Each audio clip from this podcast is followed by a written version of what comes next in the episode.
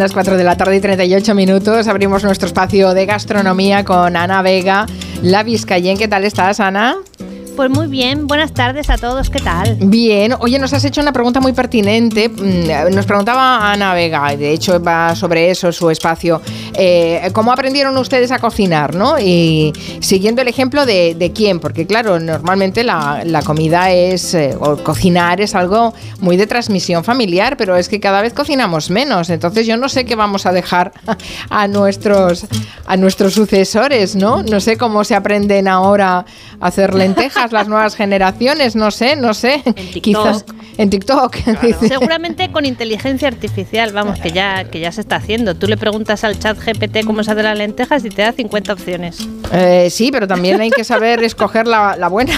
Es que esa es la dificultad, eso es lo difícil. Eh, claro, claro, y, también saber dónde comprar los ingredientes y, el de, bueno, no sé, en fin, que no me parece tan fácil, que si fuera tan fácil todos seríamos grandes cocineros y no, y no, aquí en la redacción, salvo Eulalia, que ya las oí los demás son un desastre de cocinillas, nada. ¿eh? Desastre tampoco. Bueno, desastre tampoco. Pero solo podemos mejorar, eso está bien.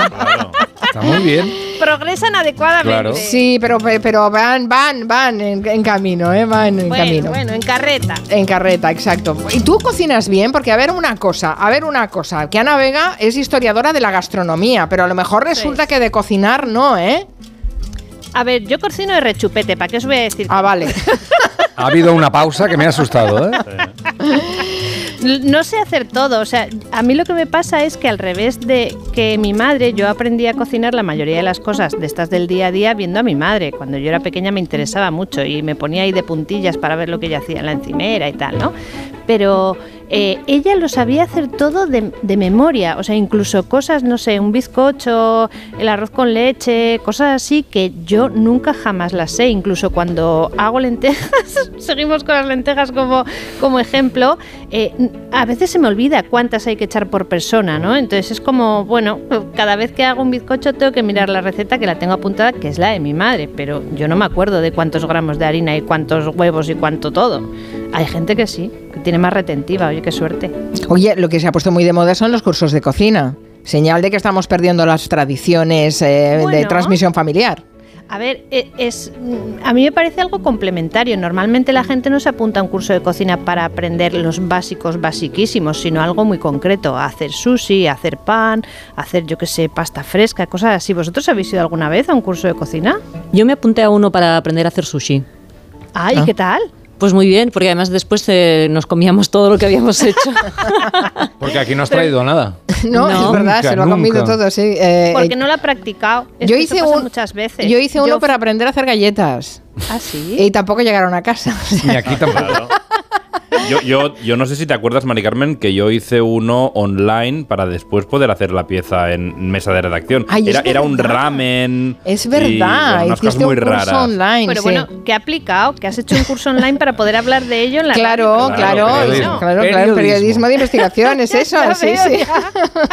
Voy por el camino, por el camino voy a ver para comer. Hombre, qué faltaba. Este es el ingrediente que nos faltaba, Carlos Arguiñano. Es impepinable, es que Carlos Arguiñano es, no solamente se le reconoce, sino que debería ser patrimonio nacional. A estas alturas, creo yo, ¿eh? que tendría que tener un monumento o por lo menos una rotondita.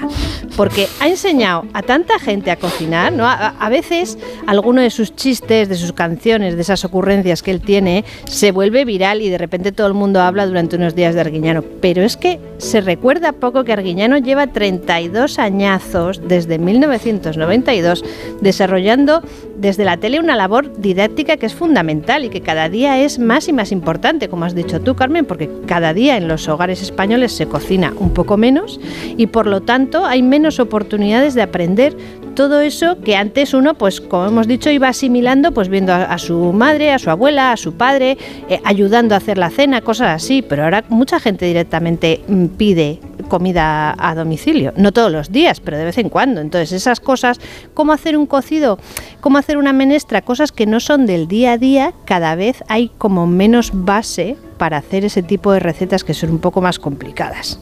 ¿Vosotros cocináis mucho todos los días? Mm, em, no. De, batalla, de batalla sí. sí, hacer comida, sí. Eh, cocinar es ya otro, otro bueno, nivel. pero si es lo mismo. Eh, no, no, no es lo mismo. Tú puedes, eh, tú puedes preparar unos macarrones para comer un mediodía, pero no estás, no sabes hacer un guiso. No, no, no es lo mismo. Yo creo que son niveles. De todas maneras, mientras hablabas, estaba pensando que ahora hay muchas posibilidades en las que nos llegan información de cómo cocinar recetas, desde tutoriales a, TikTok, que, que es tremendo lo de, lo de las dietas keto en TikTok. Bueno, millones de recetas. Está YouTube, hay apps sí, especiales. Sí, sí, sí, exacto. Pero, por ejemplo, nuestras madres aprendían lo que sus madres, nuestras abuelas, les enseñaban. Eh, y poco más. O sea, el, reparto, digamos, era poco. claro, funcionaba de una manera completamente distinta. Antiguamente el, conocimiento culinario se transmitía de manera oral, ¿no? O sea, las recetas pasaban de madres a hijas, a veces también de jefes de cocina a empleados, y la maña se cogía a través de la observación primero y luego de la repetición. O sea, hasta el siglo XIX los recetarios impresos, los libros de cocina eran una cosa muy rara que no todo el mundo se podía permitir y ni siquiera todo el mundo podía leer, porque no todos los españoles estaban alfabetizados, aunque se hubieran encontrado un libro, no hubieran podido sacar nada de él. Entonces, esta transmisión como de boca a oreja y la capacidad de imitación eran esenciales a la hora de aprender a guisar mirando y copiando, aprendió la gente hasta que el triunfo de la cocina, esto es muy importante, eh, durante muchísimos siglos la comida, la dieta habitual de, los hogares normalitos, por así decir, en España, era algo bastante simple y bastante repetitivo. Entonces, cuando en el siglo XIX se pone de moda eh, la cocina burguesa y afrancesada, y además, bueno, es como que cada vez hay una clase media que intenta separarse o distinguirse de los que están por debajo, se pone de moda eh, una forma de guisar que es muy, primero, que es ajena a nuestra tradición popular, entonces no sabes, o sea, no creces viéndola y aparte es mucho más complicada de elaborar, con muchos ingredientes, técnicas diferentes y tal. Entonces, la gente que se quería dedicar a, cocinar, no, solamente saber en tu casa, sino, por ejemplo, eh, ser cocinero o cocinera en una fonda, en una taberna, en un restaurante, eh, estaban muy limitados a la hora de acceder a esas nociones. Entonces, en, justo a finales del siglo XIX es cuando eh, también la, alfabetización bueno, se desarrolla mucho, empiezan a, a publicarse manuales de cocina bastante más sencillos pensando en las amas de casa de clase media, eh, en las chicas que, por ejemplo, querían entrar a trabajar como ayudantas o como cocineras después, ¿no? Entonces, eh, el aprendizaje eh, laboral, que entonces entraba uno como aprendiz y iba escalando niveles y al final llegabas a chef o a jefe de cocina. Pero hay academias también para formarse. Claro. ¿Aparecieron junto con los recetarios en el siglo XIX o vienen de antes? En el siglo XIX se establecen escuelas de cocina o escuelas del hogar, que se llamaban entonces, que eran eh, para mujeres, eh, en muchos países de Europa. Abren en Alemania, en Inglaterra, en Francia, Italia. Aquí no, tenía, no tuvimos ninguna hasta 1901. En 1901 se inaugura la primera escuela de cocina de España, que estuvo en San Sebastián, y la llevaban dos señores. Uno había sido cocinero del, Palacio Real y otro era Donostiarra. el primero se llamaba Loreto Capella y el otro Félix Ibarguren. Y ellos abrieron una academia de cocina que estaba eh, eh, dirigida a las mujeres, porque que entonces se, entendía que no solo que las mujeres eh, eran las que cocinaban en su casa, sino que habría chicas que querían hacer como una especie de curso express ¿no? y aprender lo básico para poder entrar a trabajar de ello. Porque los hombres que trabajaron en un restaurante tenían otro, digamos, otras fórmulas para meterse en el mundillo, eso lo hablaremos otro día. Entonces, esta academia en 1901 abre con 60 alumnas, dan dos turnos de clase, eran dos horas al día y se daba por la mañana y por la tarde. Por la mañana iban las chicas bien, que, que, se iban a casar, por ejemplo, o que les interesaba simplemente el tema, y por la tarde, después de haber hecho su jornada laboral, iban chicas que querían eh, mejorar sus conocimientos como salida mm, profesional, ¿vale? Eh, entonces, este tipo de academias se desarrolla muy rápidamente, nacen en muchos lugares de España y ya son muy, muy populares en los años 20 y 30, que es cuando entra en escena un nuevo método o una nueva manera de aprender sobre gastronomía y sobre cocina que es la radio, que es donde estamos nosotros en este momento. Ah, claro, cursos de cocina por la radio. Mira que, que, o por lo sí menos que socorrido, ¿no? Que espacio más socorrido. Está bien, está bien, no está nada mal. ¿Y dónde sale? ¿Dónde se, se emite el primer programa? Seguro que lo sabes. Pues claro, es que además escribí del tema eh, este año porque descubrí al señor que tuvo el primer programa de cocina en España. Era eh, un señor eh, nacido en La Coruña, se llamaba Gonzalo Abello y en 1925 estrenó el primer espacio radiofónico dedicado a la gastronomía, que daba recetas, compartía trucos, hablaba de algún tema o de algún ingrediente en Unión Radio. Unión Radio fue una de las primeras emisoras de nuestro país y luego eh, pasó a ser la SER después de, la guerra civil. Qué gracia. Sí sí, bueno, y además eran 15 minutos al día, pero se hizo muy famoso porque entonces, eh, ¿cómo se dice? Los espacios estaban como sindicados y ese mismo programa que él hacía en Madrid se, se escuchaba en toda España. Eso es. Claro. Se hizo muy, muy, muy famoso. Vamos a ver qué dicen los oyentes de cómo han aprendido ellos a cocinar.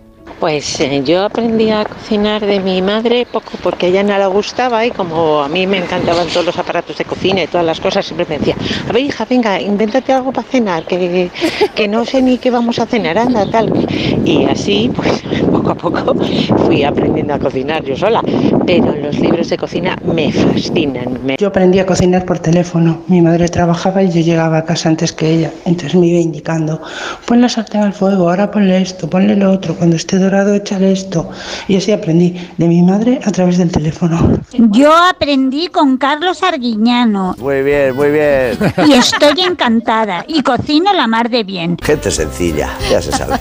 Además es sencillo, fácil, no. No busca ingredientes difíciles. Con pollito, con conejo, con ternera, con verdura. Yo para mí es genial. ¡Viva Carlos Arguiñano! Bueno, Viva, viva, viva. Qué bueno, qué bueno. Es limpísimo y súper pulcro, da gusto verle cómo está en la cocina. no está nada mal. Sí, sí, no, no, yo también he aprendido, he hecho alguna receta eh, de Carlos Arguiñano porque es fácil, realmente no, no, no se complica mucho la vida. Es bastante, no, no me sale tan bien, pero bueno, pero no está, no está, no, está nada mal. Oh, y en la tele, eh, porque estábamos hablando de Carlos Arguiñano, en la tele cuando empiezan a aparecer programas de, de cocina. El, el pionero de los fogones catódicos fue un chef francés francés llamado Marcel Boulestin. Este señor estrenó un espacio culinario, el primero de la historia, en la BBC, o sea, en la televisión, en 1937. Aquí no llegó la tele hasta muchísimo después, entonces todo lo hicimos como retrasados con respecto a otros países del mundo. El primer programa gastronómico que se hizo en televisión española se llamaba A Mesa y Mantel, fue en 1958, pero no tenía nada que ver con lo que ahora pensamos que tiene que ser un programa de cocina. No tenía, o sea, no se cocinaba en directo. ¿Ah, no? ¿Y qué se hacía entonces? No, tenían un fogón ni nada parecido. Bueno, pues estaban ahí sentaicos y, y habla, pues compartían una receta. O sea, básicamente la leían en voz alta. Pues, poco cutre.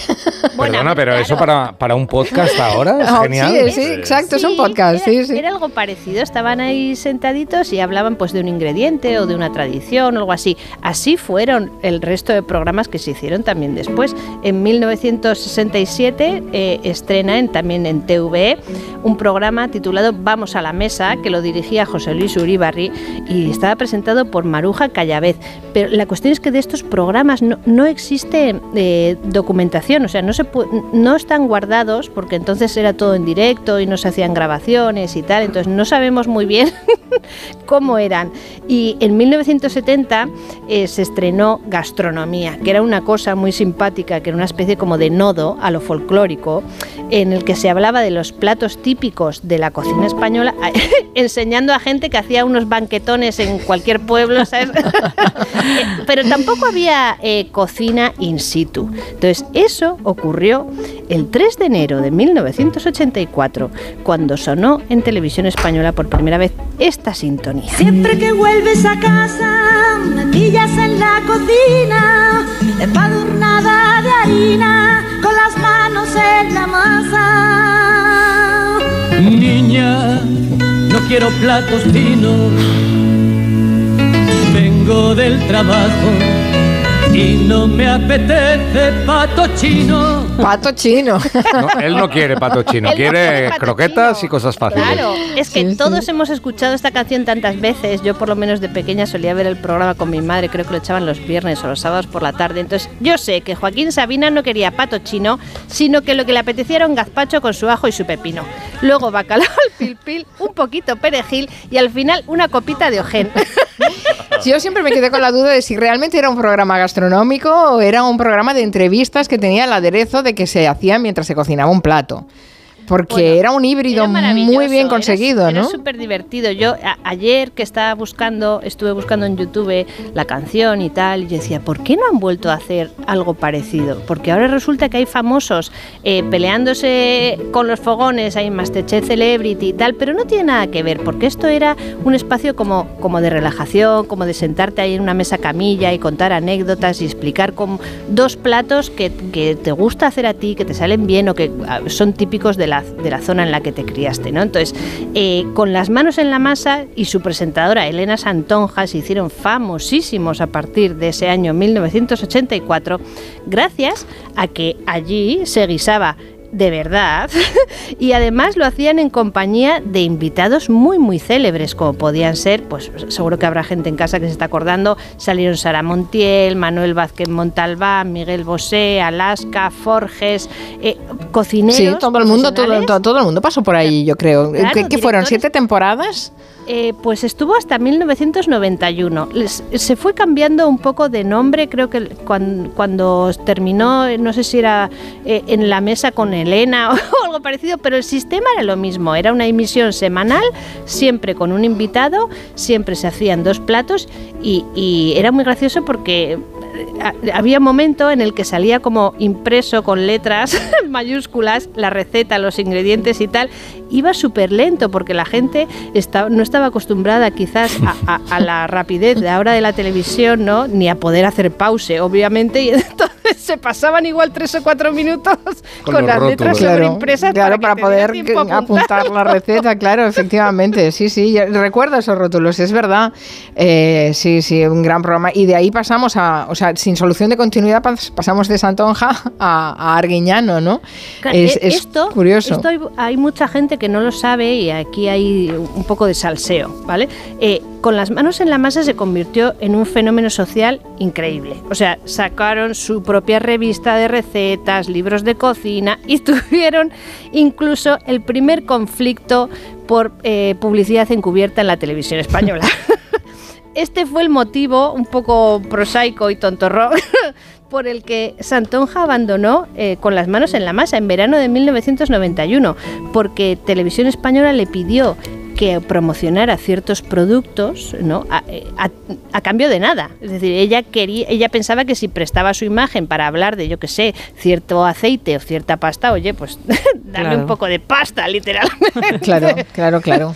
Y pero aquello no funcionó, o sea, acabaron mal, Elena Santonja se fue y poco después, eh, creo que a principios de 1992, Televisión Española contrató a don Carlos Arguiñano, que por entonces ya estaba haciendo un programa de guisoteo en la, en la televisión autonómica vasca. Y, y- y así empezó todo. Así empezó Porque todo. ya. claro, Sí, y fíjate cómo ha acabado. Yo recuerdo muchísimo con las manos en la masa, para mí es algo como muy mítico y muy entrañable, que eh, recomiendo a toda la gente que busque con las manos en la masa en internet, lo primero que le va a salir es el archivo de televisión española y se pueden ver, no todos, pero muchos programas y son súper divertidos. Pero Carlos Arguiñano sentó las bases de lo que ahora pensamos eh, que es un programa de cocina en la televisión estándar, en el que hay un presentador o presentadora, que normalmente es un, un cocinero profesional, se hace un par de recetas, dura unos 30 minutos y se emite casi todos los días, no co- como con las manos en la masa que lo echaban eso el viernes por la- a, a la hora de cenar. No, ahora el sistema cambió y después de Arguiñano llegó David de Jorge y llegaron otros muchísimos. Bueno, han llegado muchísimos Torres, después, sí, porque García, la, tal, tal, la la cocina se ha convertido también en un eh, ingrediente televisivo y, radiofónico. Eh, me, ha gustado mucho antes eh, una reflexión que has, que has dicho que daría para otro, otro espacio, un día lo hablaremos, que es el, género en el tema de las cocinas, porque todas las mujeres cocinando toda la vida y después los que dirigen restaurantes, los chefs famosos, los que escriben los recetarios, incluso los que abren las academias de, gastronomía, de, cocina, son hombres. Así que sí, mm, me parece que deberíamos... que cortar. Hay que cortar mucha tela ahí, es verdad, es verdad. Le voy a preguntar qué ha comido hoy a Santi Segurola, que lo tenemos aquí, a tu paisano Santi Segurola. A ver qué cuenta. ¿Has comido bien hoy? He comido extraordinariamente bien. Ah, muy bien, en Barcelona. ¿Qué has comido? Eh? Cuenta, cuenta. En Barcelona. Tengo 24 fotos para acreditarlo. ¿Eres, ¿Eres, un foodie de estos que fotografías? No, es que no tenía otro remedio porque eh, puedo citar el sitio donde sí, he Sí, sí, cítalo. He ido al antiguo Tickets de Barcelona, me han invitado, a, ahora se, llama teatro, lo lleva gente que está en el mismo sitio, que, que trabajó con los Adrià, con Albert Adrià en, Tickets, y me ha impresionado, pero me ha dejado maravilloso. Para mí es una de las mejores eh, comidas de los últimos años. Desde luego, del último, los últimos 12 meses, sin duda. Tampoco es que yo sea un experto, Oye, pero aprecio. Hombre, si no serás un experto, pero tienes buen paladar. Y la verdad es que me ha gustado primero porque mm, el concepto, todo está muy bien hecho, muy bien trabajado, primorosamente. Y segundo, me ha gustado el ambiente, me ha gustado... Había mucha ¿Te ha gustado todo, Santi? Y me ha gustado... ¿Sabe lo que me ha gustado? Que había mucha gente joven comiendo. Cuando digo joven bastante más jóvenes que yo. Un poquito más jóvenes que tú. no, gente de menores de, 40 años e incluso menores de 30. Y me ha impresionado, yo creo que va a ser un bombazo. Eh, a la vuelta de la pandemia, todos aquellos restaurantes se cerraron, han abierto ahora y es extraordinario. Bueno, pues tendremos un buen comanche con Santi Segurola. Gracias a Ana Vega Vizcayén, gracias a la redacción. a cocinar todo Abriremos el territorio comanche después de las noticias de las 5.